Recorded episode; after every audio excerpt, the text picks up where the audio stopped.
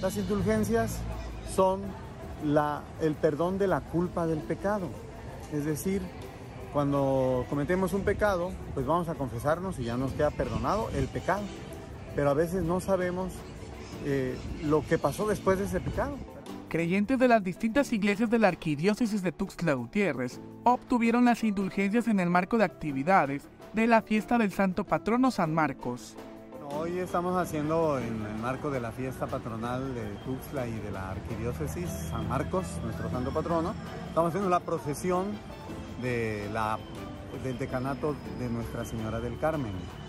Allí se nos ha ofrecido en, también en, el proceso que estamos viviendo para los 60 años de la vida diocesana, de la diócesis de Tuxtla, este, se, se nos ha ofrecido de parte del señor obispo obtener las indulgencias. El padre vicario de la parroquia del Señor de la Misericordia de Tuxtla Gutiérrez explicó que las indulgencias sirven para eliminar las culpas de los pecados que los creyentes buscan erradicar. Eso que yo ya no sé, pero es mal que yo provoqué. Esa es lo que nos perdona la indulgencia, esa culpa, esa es. Esas indulgencias pues las alcanzamos con algunas acciones este, piadosas, ¿verdad?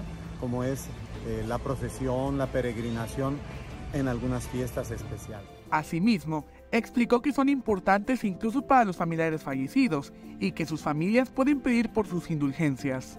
Es importante porque siempre, siempre, siempre somos deudores de amor, ¿verdad? Somos deudores a Dios de amor y Él siempre tiene la misericordia para todos nosotros. Incluso se nos, eh, nos enseña que podamos aplicarlos también para los difuntos, ¿no? Por ejemplo, si alguien ya falleció, yo aplico esta peregrinación porque puedo peregrinar hoy, mañana, etcétera, ¿no?